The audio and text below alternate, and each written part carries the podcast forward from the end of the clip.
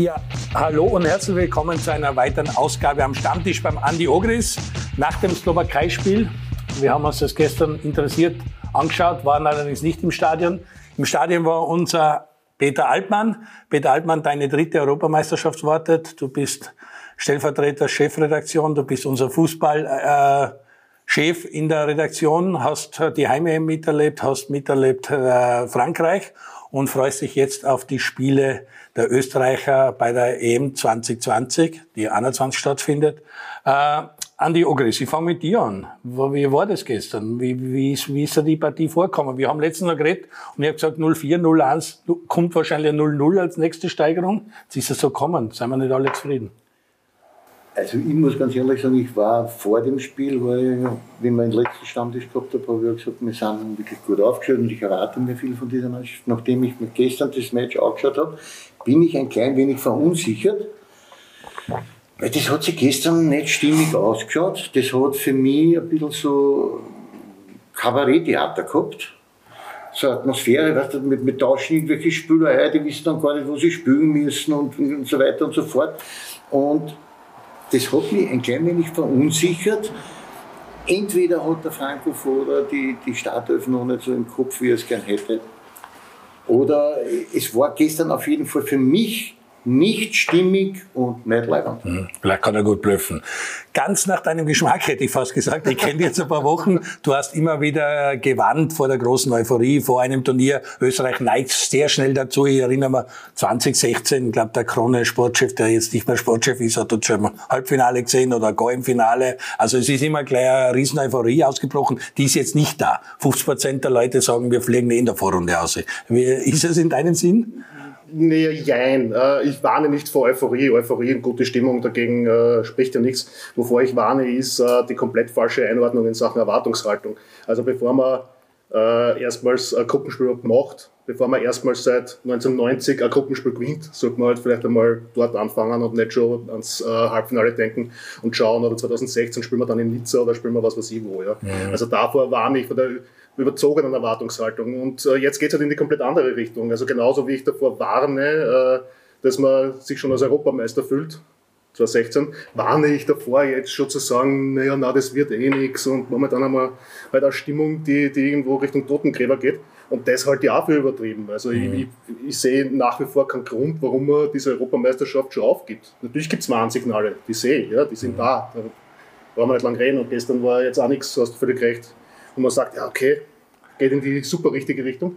Aber trotzdem äh, halte ich nichts davon, dass man die EM schon aufgibt. Ja? Also, aber wie war das im Stadion? Weil vor dem Fernsehgerät war das ja wirklich so, da kommt der Ilsanker für einen Baumgartner, was für uns schon ein, ein, ein, ein Tausch ist, wo man sich denkt, hm, was will er jetzt und so. Aber im also Stadion... Wir haben eine andere lustige Situation gehabt, weil natürlich sind wir mit den Kollegen im Büro verbunden und äh, ich sage mal so, deren Feedback, äh, vor allem, ich glaube zur Pause war es, war nicht sonderlich gut. Ja? Und ja, natürlich war es nicht das beste Match aller Zeiten, aber es macht schon was her mit Publikum, wenn man das sieht. Ja? Also wir haben es jetzt eigentlich nicht toll, ja, das ist überhaupt nicht mhm. empfunden, aber jetzt nicht so katastrophal. Ja. Mhm. Und ja, die zweite Halbzeit, das ist halt ein, das war halt dann ein bisschen ein Kuddelmuddel. Ja. Ich glaube, der Daniel Bachmann hat gemeint, das hat sich zwischenzeitlich ein bisschen angefühlt wie ein Basketballspiel und ich glaube, damit hat er gemeint, dass es halt hin und her gegangen ist. Mhm. Was halt zum Zuschauen dann wieder relativ unterhaltsam ist, aber wenn du halt Rückschlüsse ziehen willst oder Selbstvertrauen tanken willst, äh, mh, mh. aber im Stadion, das ist, was halt schon und das hat man schon irgendwie vermisst, was halt da war. Da man hat gesehen, wie eine Einwechslung, in dem Fall die von Marko Nautovic, wie die.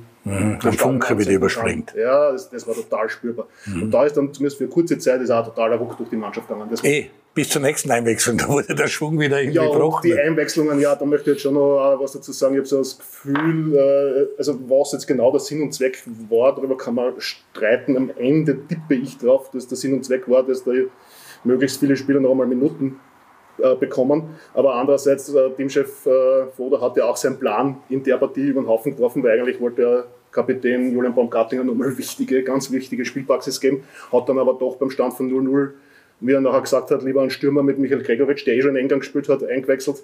Also ich glaube, da hat er sich dann auch nicht entscheiden können Richtung, okay, wir brauchen den Sieg unbedingt, und aber jeder Spieler, die meisten Spieler brauchen noch Spielpraxis. Mhm. Und dann kommt dann halt ein bisschen nicht Fisch, nicht Fleisch raus. Ja, mhm. ja da ist ein bisschen durcheinander gekommen. Ja, ja. Da finde ich halt, ich meine, äh, der Ilsanker hat die ganze Saison gespielt bei Frankfurt. Da weiß ich eh, was ist. Dem brauche ich dann keine Einsatzzeiten geben.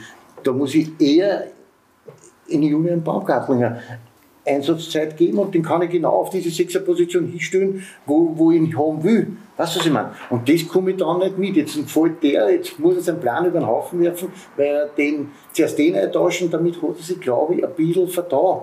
Ja, ich, ich, ich glaube aber, Franco Foto tickt dann halt so, na, jetzt, dann hakt er ab, okay, der Bosch braucht noch Minuten, der Ilsanker hat jetzt bei den Tests noch keine gehabt und er hat es bei jedem geschafft, außer der Monisivo. Nur da kann er halt sagen, okay, der war verletzt, der war jetzt noch nicht so weit, kann man darüber. Und äh, ja, deswegen wird wahrscheinlich Ilsanker, natürlich wird es Baumgartlinger, bin ich voll bei dir, hätte, äh, Julian Baumgartlinger hätte die Minuten wirklich gebraucht. Mhm. Wir haben letztens geredet, dass das eigentlich ideale Testgegner waren. Die, die äh, Engländer ein bisschen Holland simuliert. Slowakei war jetzt so der Test für Nordmazedonien, gut ausgesuchte Gegner. Äh, du hast auch äh, eine Mannschaft vorbereitet, nicht auf ein Endrundturnier, für eine Meisterschaft. Wie bist du das angegangen? Die letzten Tests waren doch dann immer die elf, die dann deine Stammelf sein soll, die muss spielen, oder? Also für, für meine Begriffe, meine persönliche Meinung, ich hätte mir schon erwartet, dass wir gestern zumindest über einen längeren Zeitraum die Starting Eleven sehen. Und das haben wir gestern nicht. Mhm. Und ich bin davon überzeugt, also wir haben jetzt nicht die zwei Vorbereitungsländerspielen nicht ein einziges Mal die Mannschaft gesehen, die, mit der wir bei der Europameisterschaft spielen werden. Und das, glaube ich, ist nicht gut. Also man sollte schon, also der letzte Test, bevor dieses, diese Großveranstaltung, ob das jetzt Beginn einer Meisterschaft ist oder, oder jetzt eben die Europameisterschaft ist, da sollte man schon irgendwann einmal diese Öf, die man im Kopf hat, die vielleicht irgendwann dann gegen Nordmazedonien anfangen sollten, die sollten irgendwann einmal alle gleichzeitig am Platz stehen, dass man das sieht. Mhm. Und das haben wir halt nicht gemacht. Und ich glaube, dass das nicht gut ist. Mhm. Weil die Verunsicherung bei den Spielern trotzdem bis zu einem gewissen Grad dann da ist. Kann man jetzt, wenn ich mir jetzt meine Wunschvorstellung äh, im Kopf habe, dann hätte ich gesagt, okay, dann kann ich fuhren vielleicht noch einmal schauen, äh, Anatovic von Anfang an oder zuerst den Kalajdzic und den Anatovic dann bringen. Okay. Aber sonst hätte die Mannschaft meines Erachtens äh, die Startelf sein sollen, die gegen Mazedonien, gegen Nordmazedonien ausringt. Auch wenn sich der Franco Foda jetzt nicht in die Karten schauen will und der Trainer von Nordmazedonien sich nicht vorbereiten kann. Aber ich meine, so weit können sie alle international, dass wir wissen, was in etwa kommen mhm. Und von daher gibt es keine Geheimnisse. Die meisten Teamspieler wissen auch, was an Anatovic haben. Also die Laufwege kennt man, das hat man auch gleich gemerkt. Ist bei Kalajdzic wahrscheinlich ein bisschen schwieriger, weil er noch nicht so viele Länderspiele hat. Oder bei meinem oder anderen, der eben noch nicht so viele Länderspiele hat, ist es einfach wichtig, dass man das automatisiert. Natürlich, aber, aber die, beide Spielertypen sind ja nicht vergleichbar. Also der, der Marco Anatovic ist ja viel, viel dynamischer, äh, viel stärker im 1-1. Der Sascha Kalajdzic ist eben, der braucht viel über die Außenbahnen, wo die Flanken reinkommen. Da, da ist er präsent im 16er, dann der weiß auch, wo er zum Sein hat. Das ist ganz ein anderer Spieler, nicht vergleichbar. Aber ich hätte mir zum Beispiel auch gestern gewünscht, dass die zwei zumindest einmal zehn Minuten, Viertelstunde miteinander mhm. spielen. Weil es kann bei der Europameisterschaft genauso vorkommen, dass wir dann dort mit zwei Stürmer auftreten müssen. Und wie verhält sich das, wenn sie zwei miteinander spielen? Mhm. Passt das oder passt das nicht? Ist das stimmig? Ist das nicht? Weil zehn Minuten später, wir nehmen den Kalajdzic aus, der, der Anatovic kommt, der sucht für den Wirbel, alles gut. Aber dann tauschen wir einen Gregoritsch Das ist ein ähnlicher Typ ist wie der Kalajdzic. Und dann hätte ich den schon ein bisschen eine Zeit lang drinnen lassen können. Und ich sehe, funktioniert das Anatovic, Kalajdzic, geht das, dass sich der eine vielleicht immer wieder um ein bisschen auf die Trainerposition und der andere in die Stoßspitze geht. Wie schaut das aus? Wäre eine Möglichkeit gewesen. Und das habe ich halt gestern alles ein bisschen so vermisst. Ja, das hat er begründet, aber wie ich finde, nicht schlüssig begründet, weil er hat halt damit begründet, dass Kalajdzic ja eh schon so viel gespielt hat und auch bei Stuttgart etc. Und er dann ja eben, wie du sagst, eh mit Anatovic und Gregoric eh die zwei äh, Spitzenvariante probiert hat. Aber natürlich wäre es nicht schlecht, wenn die einmal zumindest kurz, bin ich voll bei dir, gemeinsam am Platz stehen, weil damit sie ein bisschen, ein bisschen ein Gefühl füreinander entwickeln. Ja, das äh, ist in einem Match halt nochmal was anderes als in einem, gerade in einem Ländermatch ja. als im Training. Ja. Was sagt eigentlich zur Spielanlage? Weil das, glaube ich, war die letzten zwei Testspiele eben auch so, dass man versucht, über die Seite zu kommen und dann mit Top-Flanken den Kalajdzic bedient. Seine Größe ausnutzt. Naja, dann, ja, ich finde, in der ersten Halbzeit die Spielanlage hat nicht funktioniert. Ja, mhm. Natürlich hat man viel mehr vom Spiel gehabt, aber es war halt kein Tempo da, keine Dynamik, dass man irgendwie da hinter die, die natürlich tiefstehende letzte Kette kommt. Also das hat gar nicht funktioniert. In der zweiten Halbzeit will ich da jetzt gar nicht so viel dem Bedeutung beimessen, weil da haben beide einfach extrem viel äh, gewechselt und ja. so und dann ist ein Kuddelmuddel rausgekommen.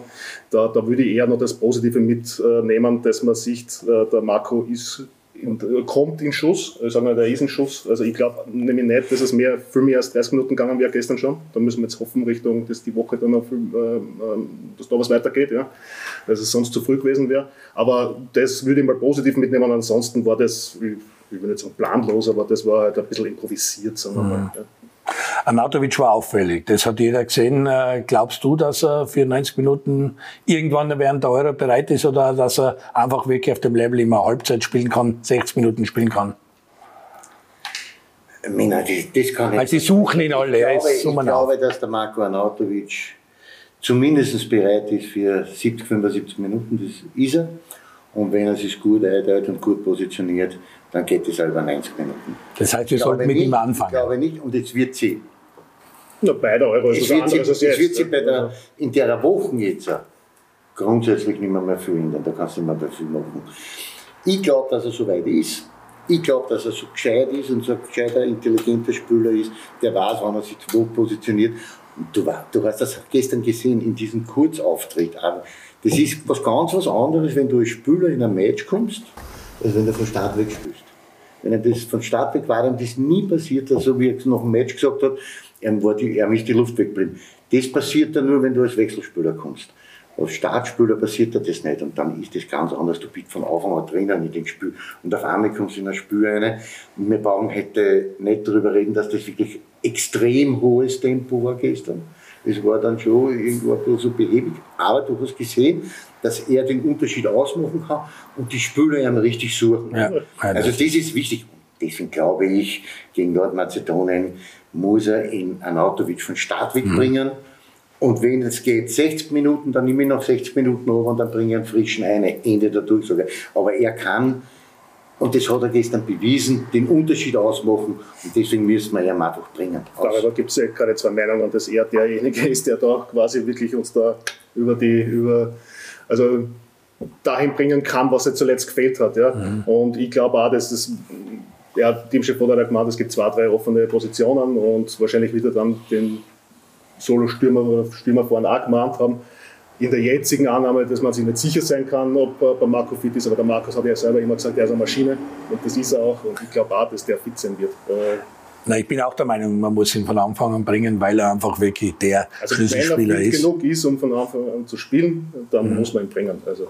Wie hast du ihn erlebt nach dem Spiel? Was sagt er so in der Mixzone? Ja, wir haben ihn leider nicht in der Mixzone gehabt, da hat der, der ORF das Vergnügen gehabt, dass sie ihn bekommen. Also von dem her äh, kann ich da jetzt ehrlich gesagt am wenigsten von uns sagen. Äh, mhm. Aber grundsätzlich wissen wir ja eh, wie er auftritt. Ja? Also solche, solche vergebenen Chancen nimmt er, glaube ich, sehr persönlich. Also stimmt mich in dem Fall auch ein bisschen zuversichtlich, dass er da was gut machen wird nächste Woche oder diese Woche. Und äh, ja, ich meine, Marco ist der Marco, wissen wir, wie er ist. Mhm. Aber wie du auch sagst, er macht wahrscheinlich den Unterschied und er ist jemand, den alle suchen und der sich auch lösen kann, der eins zu eins Situationen liebt und der dann einen Abschluss hat. Ja, es ist Punkt eins. Bei uns in der Mannschaft suchen sie. Punkt zwei das ist ein Spieler, wo sie immer zwei Gegner darum kümmern müssen. Schafft Räume für andere. Und damit schafft er Raum für andere und, das ist, und damit ist alles besprochen. Das müssen wir einfach ausnutzen. Und der Marco Arnautovic, den vielleicht draußen zu sitzen lassen gegen Nordmazedonien, das wäre Luxus. Mhm. Ich würde es umgekehrt machen, aber ich bin nicht der Foda, aber ich würde ihn vom Stadtweg spielen lassen. Und wenn es geht, 60 Minuten, dann 60 Minuten, Ende dann nehme ich dann runter und bringe dann einen frischen rein ich würde es nicht umgekehrt machen und sagen, jetzt, oder wir lassen jetzt den Kalajdzic spielen und wenn, die, wenn der Gegner schon langsam mit wird, dann bringe ich Marco Arnautovic. Mhm. Nein, der Marco Arnautovic den Gegner mitmachen und dann kann ich irgendwann bringen und das reicht auch. Gut, du als Trainer wolltest im letzten Test die Startelf haben. Ja. Äh, Franco Foda sagt, er zwei, drei, zwei, drei Stellen überlegt er noch. Ich meine, wo kann er noch überlegen? Äh, ja, in der also, Taktik auch? Erstens glaube ich nicht, dass er an zwei, drei Stellen überlegt, sondern da geht es eher darum, dass man die Trainingsqualität hochhält, weil wenn alle spüren, es steht eh schon fest. Ja, dann, wenn man aber trotzdem glaubt, eben, äh, dass das zwei bis drei Positionen sind, ja, worum wird es gehen? Es wird äh, um die Positionierung vom Alaba, wobei ich glaube, er weiß, was er tut, aber für uns ist es natürlich offen. Tue ich den als Linksverteidiger hin, tue wir den so wie gestern, was ich den Nordmazedonien schon für möglich halte. Ja? Und was aber auch spannend ist, dass er ihn jetzt kurz vor der EM plötzlich äh, mal im zentralen Mittelfeld testet. Oder tun wir ihn dorthin, wo er jetzt eigentlich meistens gespielt hat unter Franco Foda, ja, äh, nämlich am linken Flügel.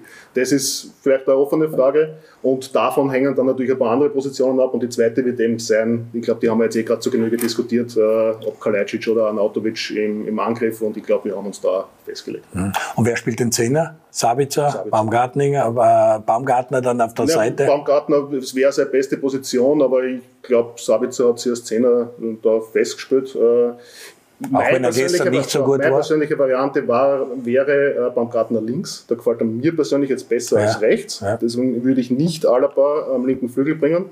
Äh, rechts ist halt die Frage, wie es beim Dino ausschaut, Dino Lazaro. Ich halte ihn nicht für in Topform, sagen wir es mal so. Aber wenn der Teamchef, vielleicht ist auch das nur eben eine Wackelposition. Äh, aber im Könnte er für dich auch in der Viererkette spielen, der Dino? Mm, als Backup, ich glaube, dass er einen Liner festhaltet. Oh, okay. Also Lazaro, Sabitzer und äh, Baumgartner wäre meine offensive Dreierreihe. Mhm. Ich persönlich würde, jetzt mal, gehen wir mal weg von, von Nordmazedonien, ich würde den David Alaba als Linksverteidiger sehen könnte mir aber vorstellen, dass es schon Sinn macht, äh, gegen so einen tiefstehend, zu warten tiefstehenden Gegner, dass man ihn im zentralen Mittelfeld bringt. Mhm. Aber ich glaube, im zentralen Mittelfeld haben wir ganz gute Alternativen, haben wir wirklich Leute, die, die das Spiel beleben können, die Dynamik reinbringen können mit Leimer, mit Schlager. Ich gehe mal davon aus und hoffe, dass der Kapitän, äh, der eine ganz wichtige Rolle bei dem Turnier zumindest mal abseits des Platzes spielen wird, Joran Baumgartlinger auch fit sein wird. Grilic ist auch ein Spieler, den man natürlich für einen guten Pass bringen kann. Also ich sehe jetzt nicht die, Not, die zwingende Notwendigkeit, David Alaba ein Turnier lang im zentralen Mittelfeld spielen zu lassen. Ich würde ihn links bringen. Du hast es am Stammtisch eh schon öfter diskutiert und dir hat ja auch nicht gefallen. Wir haben ja gesehen, wie er links gespielt hat und dann Baumgartner links besser gekommen ist, dann nach rechts gegangen ist. Aber ich glaube, wir haben uns letztes Mal geeinigt, äh, auch mit dem Alex Strecher, dass wahrscheinlich er äh, eine Position braucht, wo er das Spiel vor sich hat. Und da wäre das defensive Mittelfeld zentral, eine Sechser-Position wahrscheinlich für Alaba die ideale. Da hat er mir zumindest jetzt auch besser gefallen als über ja. jetzt mehrere Spiele am linken Flügel. Mhm. Also ich, ich, fand, das war jetzt nicht Weltklasse, wie man es von ihm eigentlich verlangen könnte, ja, aber es war, ich fand, das war in Ansätzen ordentlich. Ja. Ich bin davon überzeugt, also meine Meinung ist, es kann für den Alaba nur zwei Positionen geben und die eine Position ist entweder links hinten in der Viererkette oder auf der Sechs. Innen. Innenverteidigung, da sind wir, glaube ich, gut aufgestellt, da brauchen wir auch nicht drüber nachdenken. Da haben wir mit Hinteregger und Dragovic zwei Fixbestandteile, da brauchen wir nicht drüber nachdenken, ob wir den vielleicht irgendwann einmal dort einstellen müssen. Für mich kommt da nur in Frage, entweder links hinten oder auf der Sechserposition. Alles andere ist, glaube ich, nicht zweckdienlich. Das heißt, die Achse wäre dann Bachmann, Alaba, Anautovic, Kalajdzic, wenn du so willst, auf der Seite durch. Hinten, seien wir uns einig, bin ich auch Innenverteidigung nicht. nicht Meine Achse wäre Bachmann, Hinteregger, Alaba, Sabitzer, Anautovic. Okay, okay. Das ist meine Achse. Okay, also Sabitzer auf der 10. Ja auch wenn er gestern nicht sehr gut war. Es war nicht sein, sein Spiel. Ja, aber bei Marcel Sabitzer muss man jetzt einmal äh, sagen. Äh, von ihm erwarte ich schon, dass er diese Bühne Europameisterschaft, und da steht ja durchaus auch ein Transfer nach England, England mhm. dass er die nutzt. Äh, dass er mal konstant seine Qualität, die er unbestritten hat, abruft. Das ist ihm im Nationalteam, also das finde ich, 2019 im Laufe der Qualifikation äh, hat er sich so gesteigert, da war er wirklich ein Spieler, der vorangegangen ist, der am Feld Verantwortung übernommen hat, der Leistung gebracht hat, der Scorerpunkte gemacht hat. Und das ist jetzt ein bisschen nach der Corona-Pause wieder eingeschlafen und ich glaube, das ist einer der Spieler, wenn die noch einmal diesen Schritt machen, jetzt beim Turnier, dass uns das auch extrem helfen wird. Ja. Mhm. Und in England, das hat mir eigentlich schon optimistisch gestimmt, da fand ich ihn eigentlich gut. gut. Ja. Dann, äh, hätte er eigentlich ein Tor schießen müssen. Ja. Gestern ja, vielleicht nicht so, aber das will ich jetzt nicht aus dem Grabmesser hernehmen, gestern, sondern beim Turnier, da musste er da sein. Und traue ich ihm aber auch zu. Also Sabitzer 10. das haben wir mal. Bachmann ist ja auch eine spannende Personalie, sein zweites Länderspiel, wieder überzeugt und der Vater hat im Vorfeld des Spiels schon bekannt gegeben, das ist mein Einser-Goli, den Zweiter-Goli lässt er sich noch offen, ob das Bärwein oder Schlager ist. Aber Bachmann, äh, da sind wir gut aufgestellt, der hat seine Brust, Watford, er ist in die Premier League aufgestiegen, 13 Spiele zu null, jetzt auch im Länderspiel zu null gespielt. Was ist das für ein Typ? Du kennst ihn vielleicht ein bisschen näher, du hast mit ihm schon geredet und so, wir kennen ihn von Sehen. Ich habe über die Jahre jetzt, jetzt eigentlich immer relativ viel mit ihm zu tun gehabt, immer, also öfter mit ihm telefoniert und eins, was man auf jeden Fall rausarbeiten kann, ist Selbstbewusstsein nach einem Premier League Aufstieg und nach einem guten Debüt in England kann jeder haben. Ja? Mhm. Aber der ist auch selbstbewusst, wenn er gerade in tiefen Tal ist. Natürlich hat ihn das wirklich, merkst du, wie es ihn gefuchst hat, dass er bei Watford nicht und nicht zum Spielen kommt etc. Aber der hat immer vermittelt, glaubhaft vermittelt, äh, dass er gut ist und mhm. dass er sich durchsetzen wird. Ich einen Moment gehabt, wo ich dann selber schon ein bisschen, kann ich jetzt auch öffentlich äh, quasi äh, sagen, ich habe mich geirrt, wie er dann noch einmal, nachdem er nie gespielt hat, in Watford verlängert hat um vier Jahre. Da ja, warum? Bist, kann, kann, man kann ablösefrei gehen, habe ich mal gefragt. Ja. Also, und jetzt verlängerst du noch einmal beim Verein, der die in Wahrheit haben die, na, die haben ihn als Dreier-Goalie in, in der Abstiegssaison der Premier League gehabt. Ja. Warum verlängert er? Na, und er hat, mir, er hat das schlüssig erklärt, dass er, dass er sehr wohl glaubt daran und dass ihm das auch vermittelt, dass er sich durchsetzen kann, dass er eine faire Chance kriegt ne, und Recht hat er gehabt. Ja. Mhm. Und dann, wie er es endlich einmal seine Chance gehabt hat, hat er sie genutzt. Mhm. Als er in Kil bei Kilmarnock in Schottland war, war jetzt nicht unbedingt äh, Top-Verein, Top ja, die haben eine super Saison gespielt mit ihm im Tor auch damals schon relativ wenig Gegentore, viele zu Null Spiele. Das heißt, wenn er seine Chance gehabt hat, dann hat der ja meistens funktioniert. Man darf ja nicht vergessen, dass der nicht das erste Mal im Nationalteam ist. Der war die komplette letzte Cholera, das letzte Cholera 2017 war der das komplette Jahr über dabei. Ähm, dabei. Und man hat immer schon so gehört, naja, wenn der beim Verein spielen wird, der hätte solche Anlagen. Eigentlich, ich habe immer das Gefühl gehabt, der Kohler hätte ihn gern aufgestellt, aber hat halt, ist nicht richtig mhm. gegangen. Ja. Das heißt, die Anlagen, dass der was kann und so, das wissen wir jetzt echt schon so lange. Ja. Er hat es auch immer wieder äh, Stärken, zum Ausdruck gebracht Stärken, und, ganz und, klar. Und hat, er, hat er eben dieses Selbstbewusstsein, mhm. das möchte ich nochmal zum Ausdruck bringen, dass er jetzt an den Tag legt, das hat er generell. Mhm. Der ist ein sehr klarer Typ, ein sehr straighter Typ und ich glaube auch, der hat gestern nochmal zum Ausdruck, wie, wie geil es nicht ist, äh, Drucksituationen zu haben und wie sehr es ihm nicht taugt, bei der EM jetzt unter Druck zu stehen. Ja. Das macht ihn nochmal so richtig äh, ja, heiß auf ein Match. Mhm. Ja. Seine Stärken sind ganz klar auf der Linie beim Rauslaufen. Das kann er perfekt. Hat er gestern auch gezeigt, vor allem den Riesentouch von Trimmel, wie er da dem entgegengeht. Also er hat dann ein Glück gehabt, wo der Slowake selber abgerührt ja. ab, abgehört hat. Aber sonst ist es ein Top-Goalie. Er ist in der Strafraumbeherrschung wahrscheinlich der Beste von unseren drei, die wir jetzt haben. Äh, Fußballerisch nicht unbedingt? Fußballerisch würde ich den, den, den Schlager schon an, an erster Stelle sehen. Aber ansonsten, alle anderen Sachen ist er, ist er glaube ich, jetzt eine verdiente Nummer eins. Das hat er auch jetzt in den letzten zwei Länderspielen bewiesen.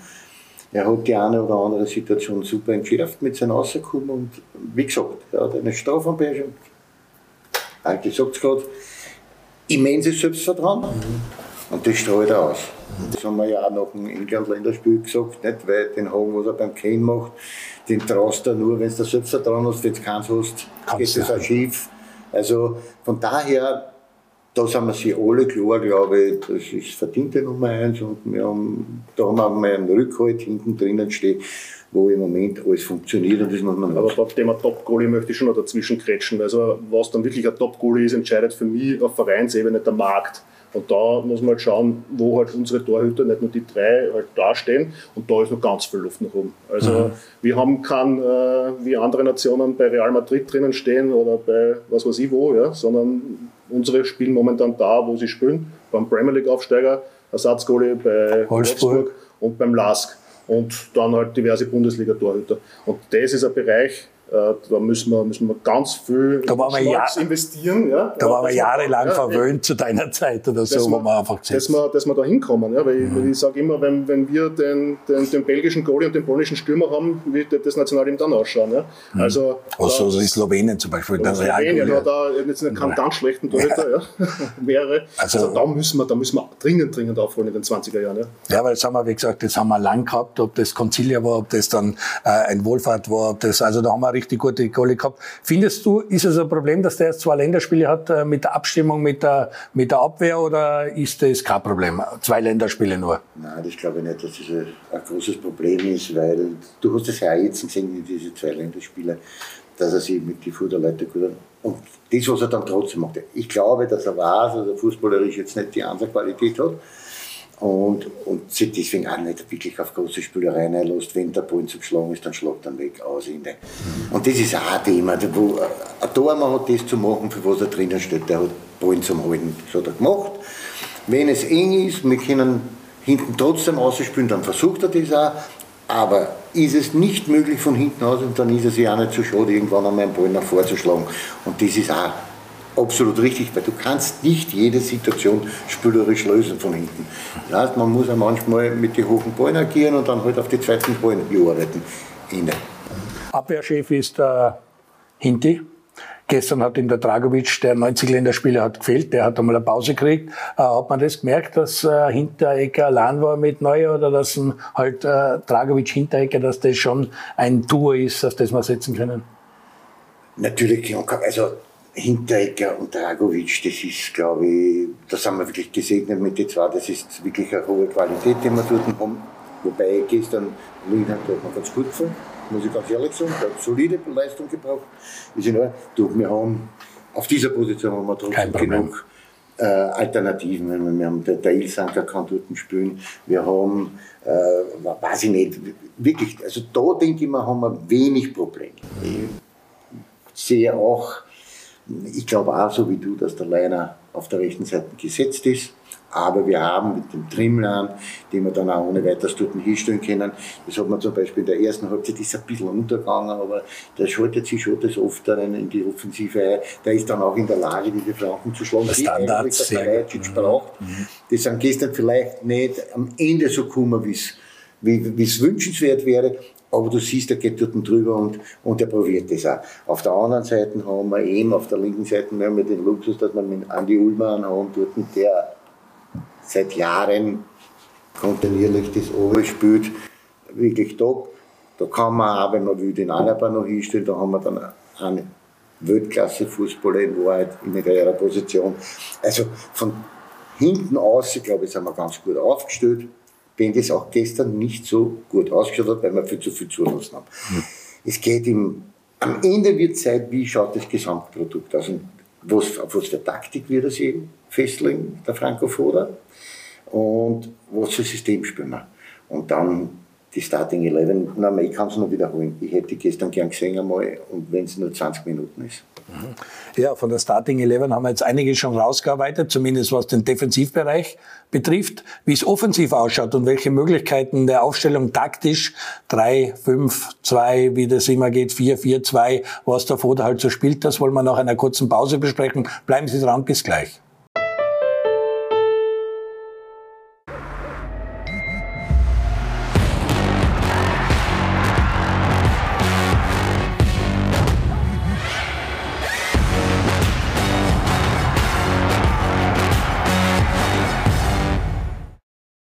Ehrlich. Für ein breites Angebot, allerhöchste Servicequalität und kleinste Preise gibt es nicht nur einen, sondern 15. Eisner Auto. 15 Mal in Wien, Niederösterreich, Kärnten, Burgenland und Osttirol. Ihr sagt 20 jetzt. Also ich schaue auch Liga 2. Ja gut, das ist auch schon wieder, das ist auch schon wieder heavy. Also aggressiv, aggressiv sein oder, oder ruhig. Läuft. Und alle anderen bitte da werden wir einen Versprecher reinhauen. Ha? Ich schaue auch, zweite Liga. Ich schaue auch, Liga 2. Ich schaue auch. Ich schaue auch. Ich schaue auch, Liga 2. Ich schaue auch, Liga 2. Dann muss ich was sagen? Bei Laolands, okay. Die zweite Liga, bei Laola 1. Ja, da habe ich nicht reingeschaut, gell? Nein, nein, okay. Da und da und ja, und bitte machen wir das und machen wir das. Ich schaue auch, Liga 2. Neue Versuche, der Wahnsinn. Nochmal von vorne? Ich schaue auch, Liga 2. Ich schaue auch Liga 2. Ich schaue auch Liga 2. Die zweite Liga live bei Laola 1. Top.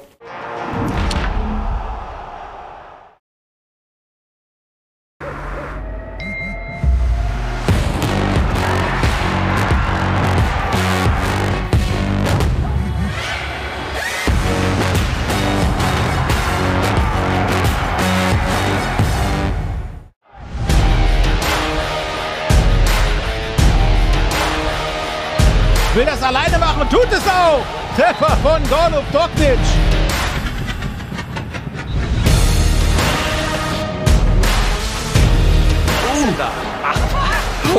Was war das denn? Bitteschön. Oh. Wow.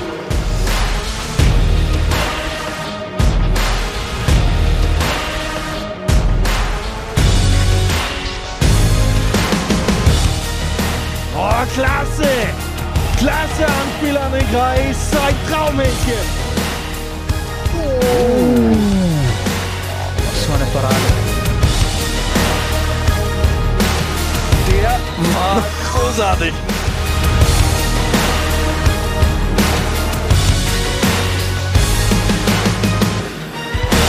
Guter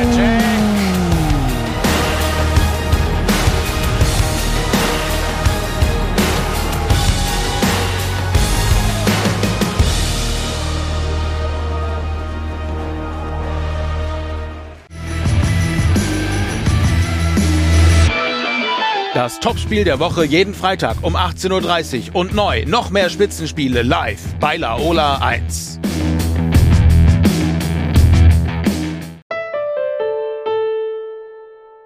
Hallo und herzlich willkommen zurück bei Am Stammtisch bei Andi Ogris und mit Peter Altmann, dem Fußballchef von Lowlines.at. Du warst gestern im Stadion, hast eine interessante Partie gesehen, weil erstmals wieder Zuschauer dabei waren. Im Fernsehen hat es so sehr verteilt ausgeschaut. Also es sind wirklich drei, vier Sitze zwischen jedem oder jeder Familie frei gewesen. Stimmung war aber da, vor allem als Marko Arnautovic eingewechselt worden ist, da ist richtig äh, Stimmung aufgekommen. Wer waren für die gestern die Spieler, wo du gesagt hast, die sind schon in EM-Form und wer braucht noch die Woche dringend, um in EM-Form zu kommen? Also wenn man es mal durchgeht, Bachmann ist in der EM-Form, äh, also ich gehe mal mein Stadion von durch Leiner ist, finde ich noch nicht in der EM-Form, der braucht die Woche noch einmal, ich glaube aber da fällt auch ein bisschen die Frische. Dragovic, wenn man England sieht, ist in der EM-Form, also Dragovic hinterher mache ich mir keine Sorgen. Dann schauen wir, wer Linksverteidiger ist, ähm, Ulmer, ja, kann auch noch mal ein bisschen Luft nach oben. Luft nach oben ja.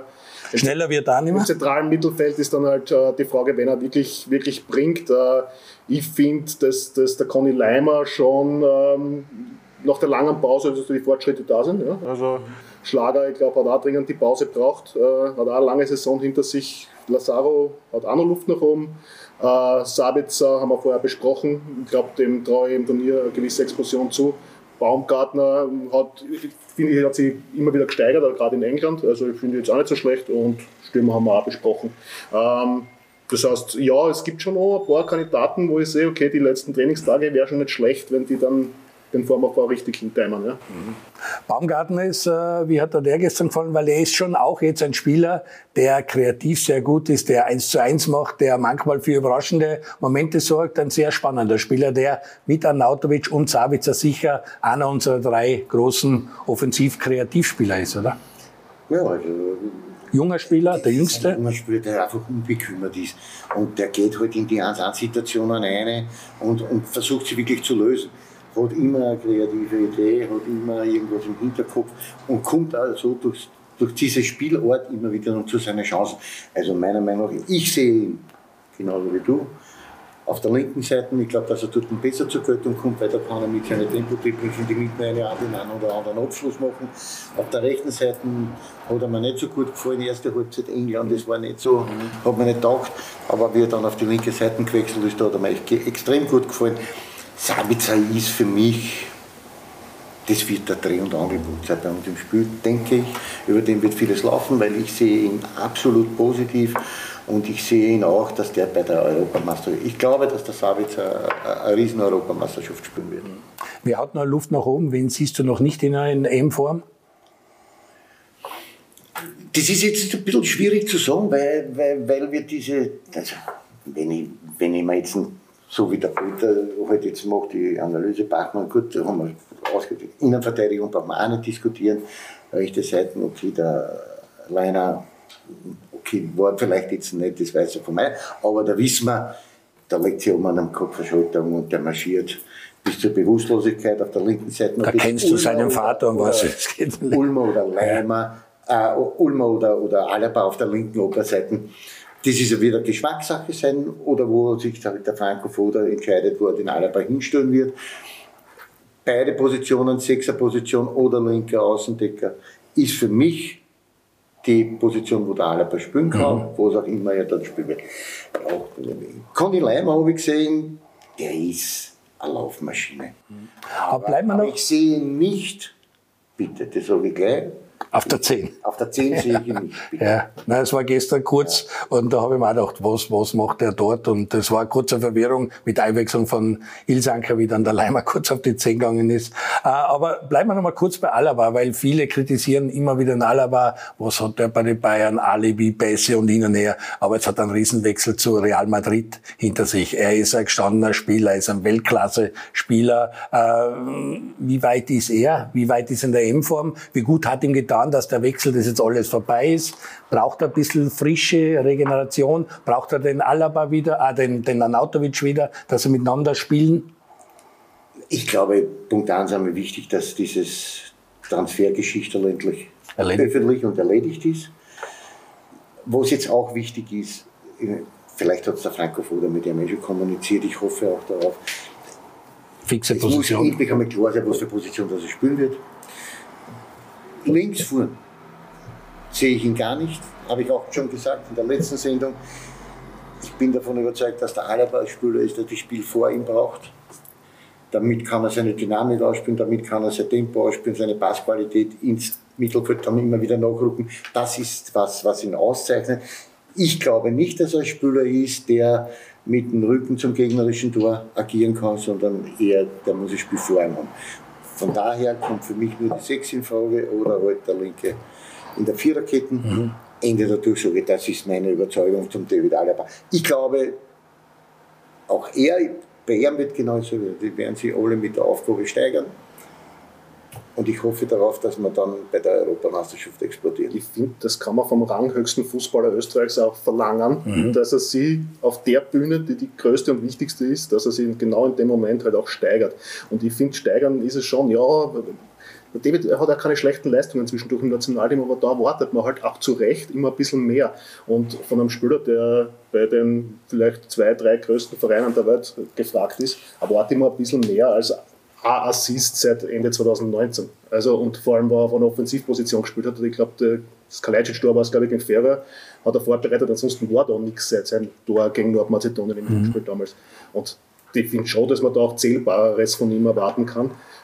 Wenn er das dann am linken Flügel liefert, nehme ich es auch. Ja? Ist schon in Ordnung. Das muss dann nicht der Teamchef wissen, wo er ihn positioniert. Aber ich warte mal von David genauso wie von Marcel definitiv, dass er da vorangeht und sagt, warum er Österreichs ranghöchster Spieler ist. Ja? Wird Alaba auch gut tun, weil er mit Anautovic wieder spielen kann, weil die ja schon sehr gut funktioniert haben, gemeinsam im Ich glaube, ich würde Nationalteam. das mal allgemeiner beantworten. Ich würde sagen, es ist für die Gruppendynamik jetzt generell nicht schlecht, äh, wenn wieder alle an Bord sind. Das hat im März definitiv gefällt, äh, weil der Marco ist auf seine Art und Weise jemand, der da gute Stimmung reinbringt. Äh, Es hat äh, Julian Baumgartlinger, dem halt viel auffällt ja, und der dann auch viel im Keim erstickt, was schief rennt, hat gefällt und ist ganz, ganz wichtig, dass er wieder da ist. Es ist der Hinti mit seiner lustigen Kärntner Art, äh, der halt einfach ein guter Schmähbruder ist. So, solche Leute brauchst du halt auch und die sind wieder da. Und natürlich hat dieses, dieses ja, auch abseits des Platzes Zusammenspiel von Alaba und Anautovic, das hat irgendwo einen Reiz intern und ist schon okay, dass es wieder da ist. Ja. Mhm. Wie wichtig ist sowas, was der Ali da gerade anspricht, diese Atmosphäre, dass es dort erlebt in,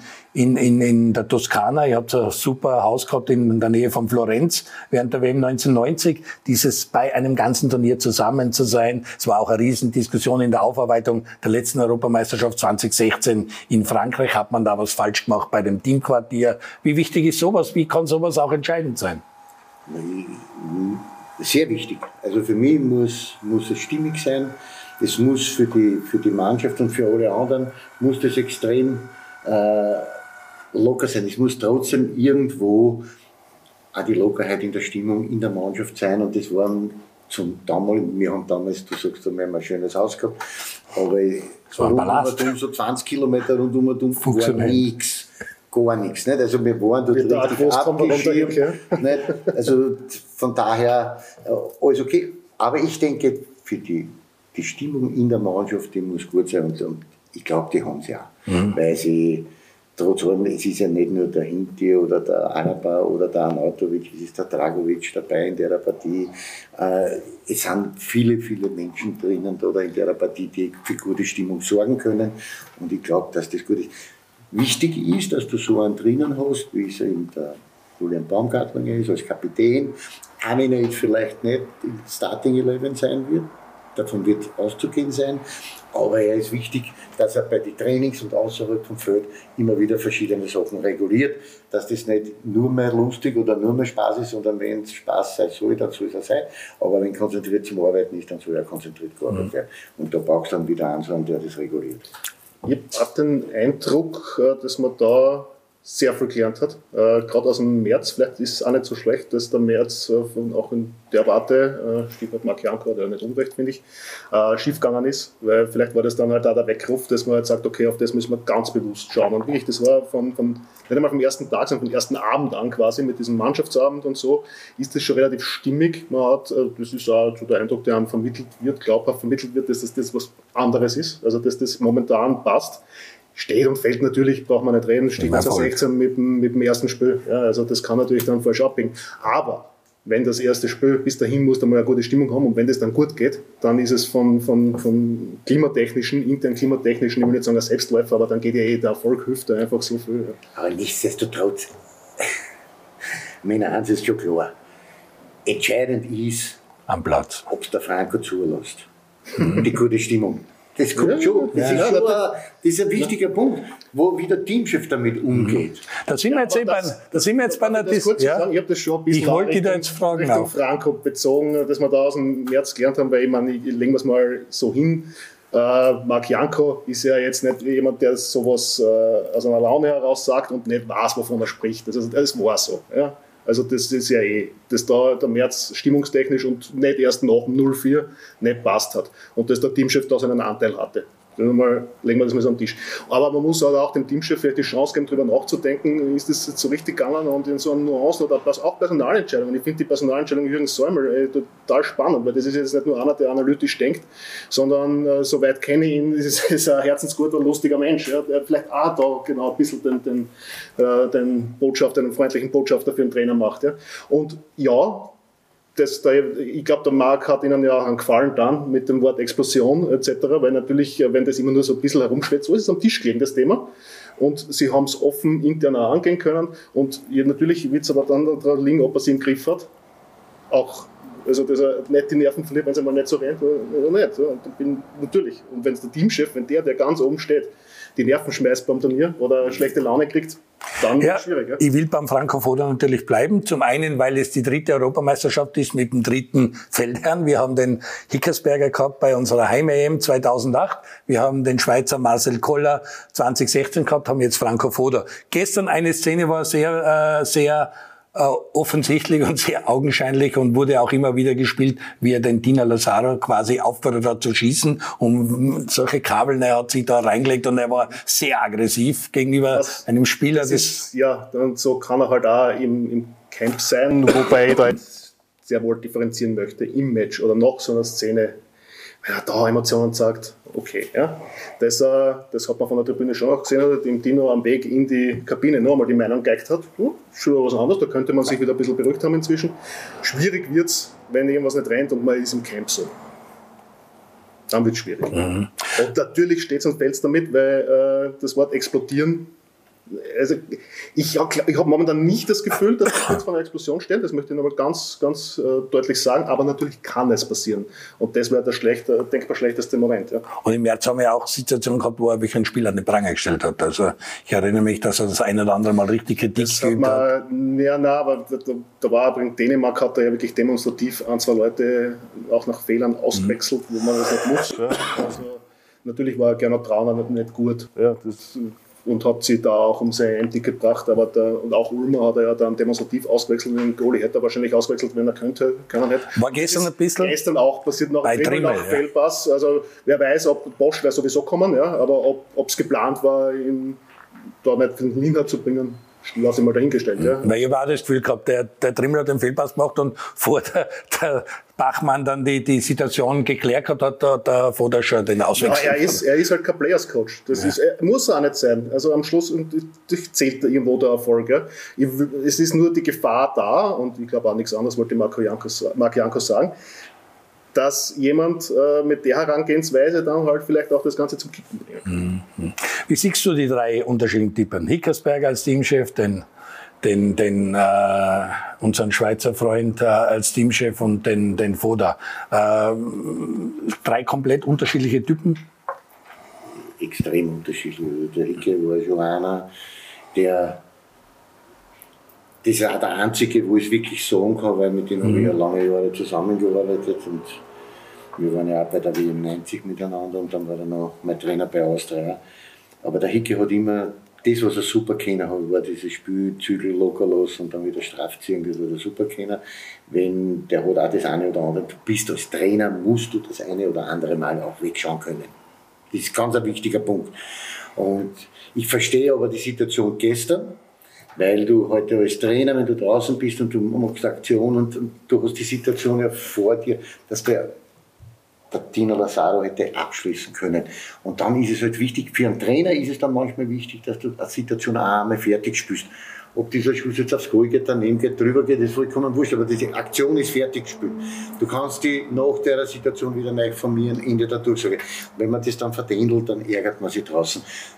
Wobei ich dazu sagen muss, ich glaube, dass er beim Lazaro deswegen dann ein bisschen überzogen reagiert hat, weil kaum, ich glaube, fünf Minuten vorher war dieselbe Situation mit Alaba, der auch eigentlich freie Schussbahn gehabt hat und auch nicht abgeschlossen hat und da hat er sich auch geärgert. Nur da hat er es halt noch nicht so, aber wie dann fünf Minuten später dieselbe Situation wiederkommt und wir haben wieder eine Chance auf einen Abschluss aus der zweiten Welle. Und das ist halt das, was ich halt zu meinen Spielern ab und zu immer gesagt habe.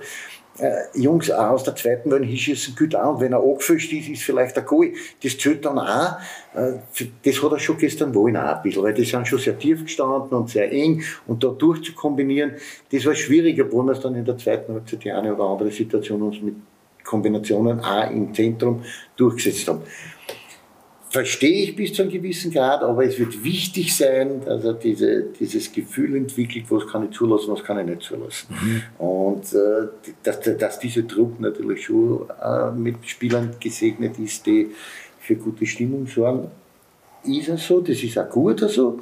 Aber es ist genauso wichtig, dass ich dann halt immer wieder und sage, hey, jetzt arbeiten wir konzentriert, jetzt will ich totale Konzentration wenn man zum Beispiel im taktischen Bereich arbeitet, dann soll das also sein, aber es soll auch immer lustig und was zum Lachen auch dabei sein, bei aller Konzentration. Mhm. Und weil wir jetzt gleich hintereinander haben, also Marcel Koller hatte ja eine Euphorie im Lande, wie wir es nicht gekannt haben. Ich erinnere wie da abfeiert worden sind, die Spieler bei der Verabschiedung im Happelstadion Richtung Frankreich. Also da war eine Euphorie im Land sondersgleichen. Die ist jetzt nicht da. Ist das für dich positiv sogar, weil man eigentlich nur, weil es nur besser werden kann?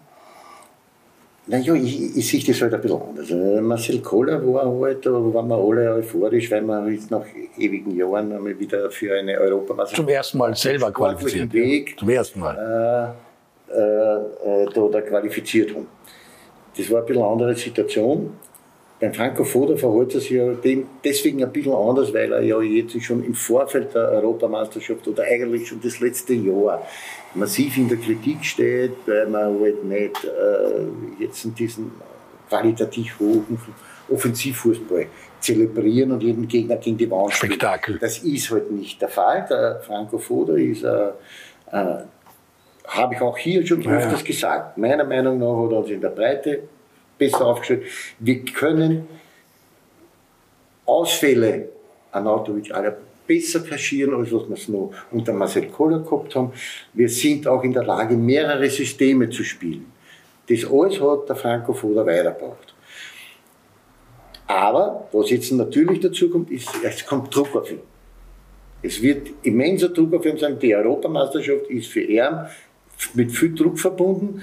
Und jetzt werden wir schauen, wie verarbeitet er den Druck. Ich hoffe, dass er es gut wegsteckt und ich hoffe, dass er die Kritik auch immer wieder weglächelt, weil gestern nach dem Spiel beim Interview hat er ja auch zuerst gelacht und dann ist er wieder ins Sachliche und dann hat sich die, das Gesicht, natürlich der Gesichtsausdruck extrem verändert. Weil, wenn dann halt immer so diese kritischen Fragen kommen betreffend seiner Taktik und was er halt vorgehabt hat und was er da sich denkt hat und da was er denkt hat, das ist ja, jeder Trainer hat Zeichen. Auch ich hätte ihn gestern kritisiert, obwohl ich von ihm total überzeugt bin. Aber ich hätte, also wie, das habe ich eh schon hundertmal jetzt gesagt heute, ich hätte mir gewünscht, dass die, die, die Starting 11 einmal zumindest am Platz ist, die, wie wir, die wir halt gegen Nordmazedonien sehen. Mhm. Den Vergleich Koller, äh, Foda möchte ich jetzt von dir schon auch hören, weil du als Grazer kennst du natürlich Foda als Spieler und als Sturmtrainer und jetzt als Teamchef. Äh, wie tickt Foda?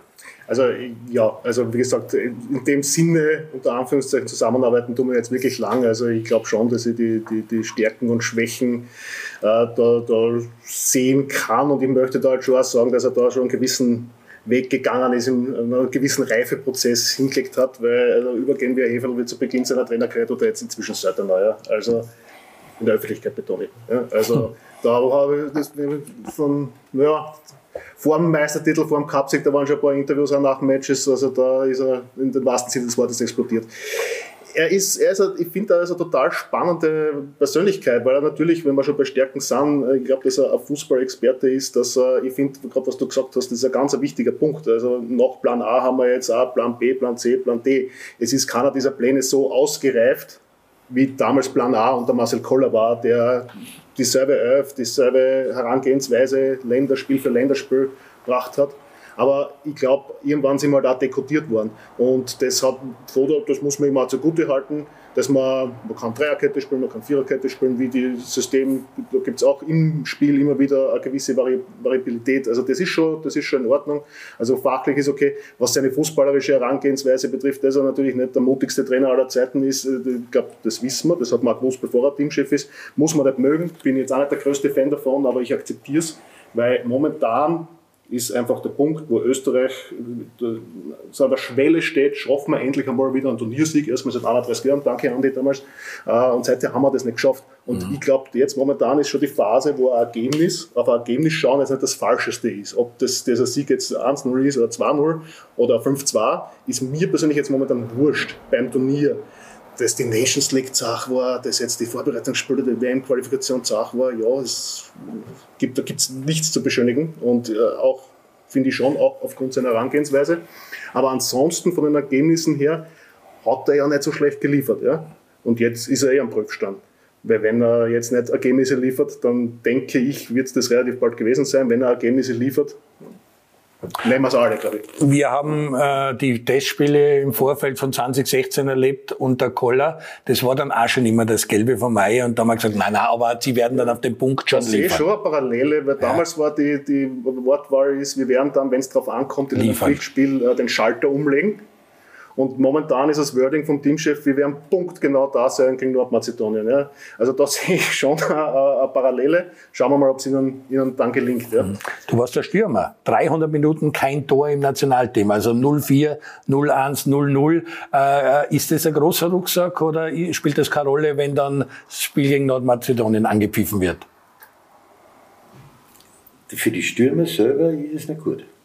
Also wir fahren dort jetzt nicht hin mit, kein einziger Stürmer ist, oder sagen wir so, die Offensivabteilung wird jetzt nicht mit dem großen Selbstvertrauen ausgestattet sein, das ist einmal fix. Mhm. Der Kalajdzic hat zwar in der Saison nach Belieben getroffen und äh, hat es mehr oder weniger auch am Anfang in die Länderspiele mitgenommen, aber jetzt mittlerweile trotzdem drei Match kein Tor. Ist, ist so, und das nagt es ist ja nicht so, dass man sich die Chancen nicht herausspielen, aber die Vielzahl der Chancen, was wir schon mal gehabt haben, was wir sich ausgespielt haben, das ist jetzt auch nicht mehr der Fall. Mhm. Also wir haben nicht mehr diese, diesen Offensivschwung, den haben wir nicht mehr. Wir sind ein bisschen verloren gegangen. Ich hoffe halt auch, wie alle anderen, dass das halt äh, nächste oder diese Woche gegen Nordmazedonien so geht. Man, Klar war gestern natürlich auch viel Pech dabei. Arnautovic, der Stangenschuss war schon, äh, der kann natürlich, aber das ist genau das Thema. Mhm. Schon der Grillitschuss auch. Hast, ja, geht die eine. Geht Stangen rein, hast keinen Lauf, ist der Stangen raus. aber wenn du es so machst, ich finde, äh, dass wir jetzt mittlerweile so viel Aufbauarbeit, gute Aufbauarbeit in Österreich hinter uns haben. Jetzt müssen wir es einmal beim mhm. Turnier sagen. Das kann man jetzt, glaube ich, schon, schon verlangen.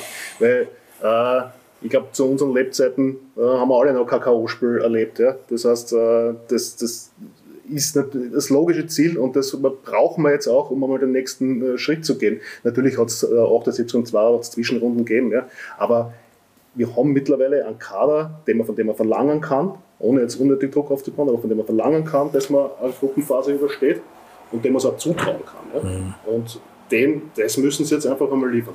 Ja, aber das ist kein Tor. Muss jetzt eine Standardsituation her, egal was, oder? Ist ja ist wurscht, was herkommt. Also die, die, die Mannschaft hat ja, kann wir Standards treffen, kann sie durchkombinieren, wie auch immer. Die müssen einfach äh, das Ding jetzt mal drüber nudeln. Das, was ich vorher gesagt habe, das, das ist ja auch angefüllt. Du brauchst ein Tor. Du brauchst ein Tor und wenn du ein Tor machst, dann explodiert das vielleicht wieder. Dann fängt das auf einmal wieder zum Laufen an. Ich glaube trotzdem, dass wir wir wären zwar in der Lage, aber wir werden keinen Gegner weggeschießen. Das wäre mhm. nicht. Ich habe es eh vorige Woche mit, mit Alex Strecher, wie er da gesessen ist, gesagt, ich glaube, dass man bei der Europameisterschaft 1-0, 1-0, 3-1-0 getippt. Ja.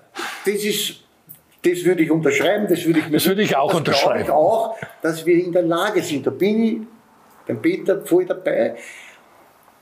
Wir haben so viel Qualität in dieser Mannschaft, dass wir fast verlangen können, dass wir diese Gruppenphase überstehen. Diese Qualität haben wir. Die kann man auch nicht mehr, mehr mhm. schlecht reden. Ende der Durchsage. Ich glaube auch, wenn wir, ich hoffe, jeder hat seine Wunschaufstellung, aber ich glaube, wenn wir in Bestbesetzung spielen und alle zu 100% aussehen, dann sind wir in der Lage, diese Gruppenphase zu überstehen und dann kann es sehr weit gehen. Mhm.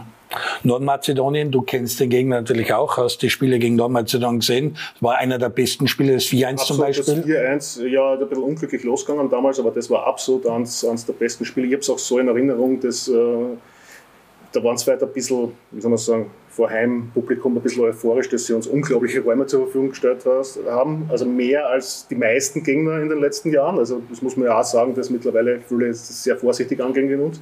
Und die haben das nicht gemacht. Also und das darf man gegen unsere Mannschaft natürlich nicht machen, weil das hat sich damals beim 4-1 natürlich dann in der zweiten Halbzeit brutal bestraft. Heimspiel habe ich ein bisschen, ein bisschen Sache in Erinnerung, aber nochmal, das ist, die, da sind schon ein paar gute Spieler drinnen. Ja? Also bei Napoli oder was weiß ich, wo spielst nicht umsonst. Ja? Aber trotzdem, wir sind weiter als diese Mannschaft. Und worum geht es beim Turnier? Dass man dann, wenn man die bessere Qualität hat, dass man es auch beweist. Für Underdogs geht es darum, bei uns, wenn du vorher mit 2008 und so gekommen bist, geht es darum, dass man die Favoriten ärgert. Aber jetzt sind wir, zumindest in der Partie, sind wir in der Favoritenrolle und sollten das auch äh, zeigen. Und ich bin nicht einmal undankbar, vor allem weil wir schon zweimal gegen die gespielt haben, dass das unser Auftaktgegner ist, mhm. ja, weil ich uns den Sieg zutraue und ich glaube, dieser Sieg eben, wie du vorher gesagt hast, kann sehr viel lösen. Ja. Ohne, nochmal, man muss das Spiel erst spielen. Ja. Also ich würde jetzt kein Hochjubler sein, im Gegenteil, aber ich versuche... Das ist für mich sehr wunderbar. Nein, nein, aber ich, nein, worum geht es beim Nationalteam? Es geht um realistische Einschätzungen. Ja. Und 2016 haben wir am Anfang, ja. das, war mir das, das ist mir nicht ganz recht, dass da, wir, wir haben seit Ewigkeiten kein Turnier gespielt, erstmals äh, seit 1998 aus eigener Kraft qualifiziert. Äh, qualifiziert. Ich habe noch ein bisschen von meiner Schulzeit 1990 in Erinnerung, wo wir nach ein paar guten Testspielen plötzlich ein Geheimfavorit waren. Ja, so habe ich es zumindest in Erinnerung. Wir haben Holland geschlagen. Ja, ja. ja. Und ja, aber die realistische Einordnung momentan ist, wir haben ein gutes Team, wir können diese Gruppe bestehen und dann schauen wir weiter. Ob mhm. wir dann Richtung Viertelfinale, Halbfinale kommen, wieder da von den Gegnern abhängig sein. Aber zumindest einmal das Überstehen der Gruppenphase ist eine realistische Forderung. Mhm. mhm. Nordmazedonien ist wirklich der ideale Auftaktgegner, weil du auch gesagt hast, Ukraine gegen Holland ist auch ein Spiel, das dich sehr interessiert, weil du von den Holländern äh, nicht so viel holst, weil sie auch keine große Einheit sind, weil äh, viele Themen daneben, neben dem Platz dort spannend sein und die einfach nicht der Topfavorit für die ja. EM sind. Ukraine, Holland, eine spannende Zweitpartie bei uns. Also, nicht viel halten von den Holländern, ist vielleicht Nein. jetzt ein bisschen, aber sie sind in einem Umbruch. Und das, was die Holländer jetzt bis vor zwei Jahren so gespielt haben, das war wirklich anschaulich. Da war der Kummer noch Trainer, jetzt ist der Frank de Boer, der hat wieder eine andere Angehensweise. Da kommen die noch nicht so richtig zurecht. Sie haben auch viele gute Spieler bei ihnen in die Reihen. Muss man auch abwarten, was wird bei ihnen sein, wie, wie können sie das in der Abwehr wegstecken. Van Dijk, wollen wir auch nicht reden, Weltklasse-Verteidiger, der fällt ihnen natürlich aus. Sillison ist jetzt an Corona erkrankt, da weiß man auch nicht, wie wird das werden, hoffentlich kein schwerer Verlauf. und so weiter und so fort. Vorne in der Spitze sind sie natürlich schon top aufgestellt, vor allem mit, mit Depay, der ist natürlich der, so wie bei uns da Nautovic den Unterschied ausmachen kann, aber sie haben viele Junge drinnen, der Leid, der Jung, wie die alle hassen, die sind alles, die spielen alle bei Top-Adressen. Und sie haben ein 4-0 im letzten Spiel, wo sie mit der besten Mannschaft getestet haben, wo wir alle 0-0 gegen die Slowakei haben. Aber Nordmazedonien, da sind wir uns alle drei einig, ist sicher der ideale erste Ja, Gegner bei wir der EU. Ja, ist-. Ja, eh. wir gegen Ungarn aber die Erfahrung von Ungarn haben wir jetzt halt schon. Ja, unterschätzt man es nicht. Die haben, wie gesagt, es haben uns auch den Gefallen dann. Gott sei Dank haben sie Deutschland geschlagen. Also ich glaube, das ist, mehr brauchst du eigentlich nicht, nicht, nicht sagen. Ja? Aber trotzdem, realistische Einschätzung, wir sind besser und müssen es zeigen. Wir So müssen ist liefern. Äh, wer ist denn, der Andi hat sie letztes Mal schon geoutet äh, mit Belgien, von denen er sehr viel halt, wo viele Frankreich sagen, dann setzt du Belgien dagegen. Ich habe Dänemark so ein bisschen als Geheimfavorit. Wer ist dein Geheimfavorit oder wer Ich wird möchte, ich möchte zu Belgien was anderes sagen. Ich, ich finde, äh, das ist genau unser, unser Vorbild, nur zehn Jahre früher. Die haben die, die Heim-Euro früher gehabt, waren komplett am Boden, genau wie wir, und haben super aufgebaut. Sind jetzt Nummer eins der Weltrangliste. Und es würde mich, es würde mich extrem freuen, wenn sie dann jetzt auch einmal beim Turnier es fertig spielen. Das ist es als eine. Und sie haben genau das, wo, wo unser nächster Schritt sein sollte. Ja. Ich habe vor ein paar Jahren mal mit, mit Jan-Peter Martens, früherer Sturmlegionär, gesprochen und er hat gesagt, äh, ja, was, le- viele Legionäre haben wir immer gehabt. Jetzt haben wir Top-Legionäre bei Top-Adressen und die dort auch vorangehen. Ja.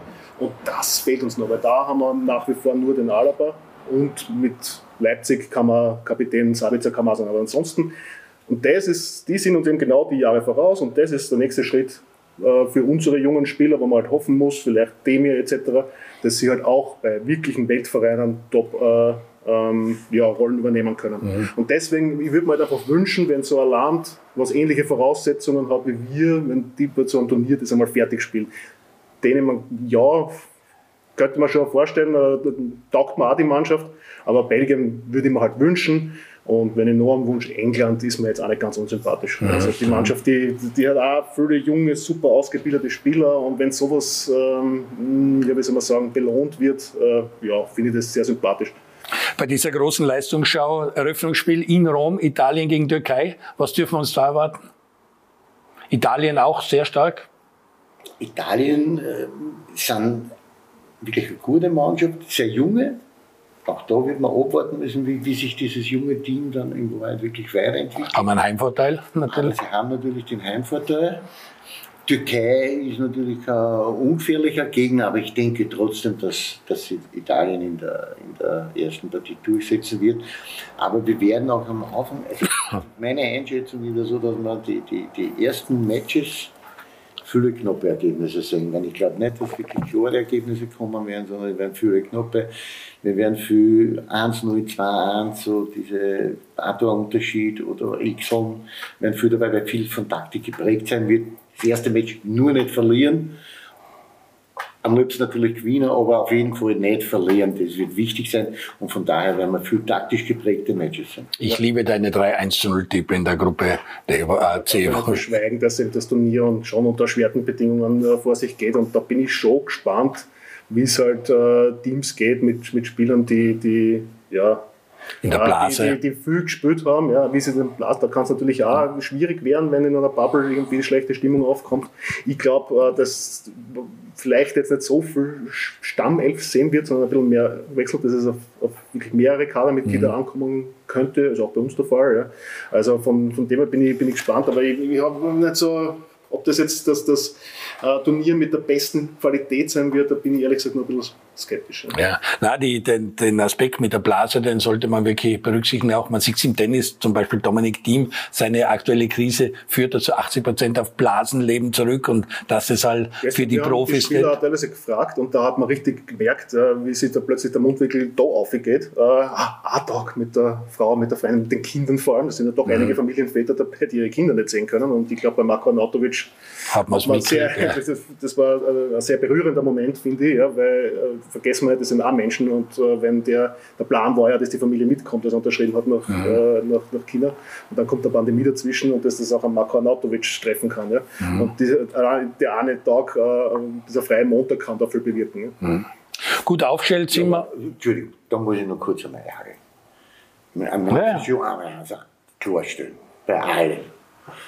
Aber wir wollen uns für eine Endrunde qualifizieren und wenn ich zu einer Endrunde fahre, dann muss ich mir auch als Spieler klar sein, dass ich da, da über einen längeren Zeitraum, wenn wir jetzt von dieser Blase reden, da bin ich halt einfach drinnen und das muss ich einfach. Ja, aber es war davor halt die Pandemie. keiner, Aber wenn man am Weg, das ist es fünf, sechs Wochen, einmal nur einen Tag, die Der Anatovic kann, ist eine andere Geschichte, aber wir haben damals, wie wir zu WM 90 gefahren sind, waren wir 14 Tage, glaube ich, vorher, waren wir in, in Südtirol. in Brixen Ja. auf Trainingslager. Dann sind wir heimgekommen, dann haben wir noch einmal, glaube ich, zwei oder drei Tage frei gehabt und dann waren wir wieder drei Wochen lang. Ja, genau, dasselbe passiert ja jetzt. Warst Ja. auch froh, dass du das, hast, wahrscheinlich. das, das muss, das ist einfach so. Ende. ja, ja, das bestreitet ja niemand, aber es war ja, Pandemie macht schon einmal dieser speziell. eine freie Tag ist in der Schwebe gestanden, ob das überhaupt geht mit dem Testungen. Jetzt müssen die, die Familienmitglieder in dieses Testkonzept aufgenommen werden und das war das Problem. Ja. Mhm. Weil du das ansprichst, dazu mal 1990 Südtirol, äh, sehr unglücklich, schwere Verletzung, das haben wir Gott sei Dank gegen die Slowakei nicht gehabt. Tommy Flögel feiert heute seinen, 70, äh, seinen 50. Geburtstag. Wir gratulieren dem Tommy Flögel zum 50er. Er schaut immer noch aus wie 49, finde ich. Also wir gratulieren Tommy Flögel zum 50er. Hat dazu mal leider eines seiner ganz großen Turniere 1990 bei der WM verpasst, weil er sich im letzten Testspiel oder beim Training schwere Verletzung zugezogen hat. Ja, und ansonsten sind wir schon wieder am Ende unserer äh, unseres Stammtisches. Wir freuen uns, die beiden Herren haben es auch angesprochen, dass wir breiter aufgestellt sind. Das sind wir auch dank eines tollen U21-Teams, die richtig gut liefern, die jetzt auch schon eine lange Serie haben. Ansonsten sehen wir uns wieder am Tag vor dem Nordmazedonien-Match am Stammtisch beim Andi Ogris und Peter Altmann wird sie bei äh, Laola 1 am Laufen halten, was im Nationalteam tut. Gute Woche, bleibt gesund, bis zum nächsten Mal.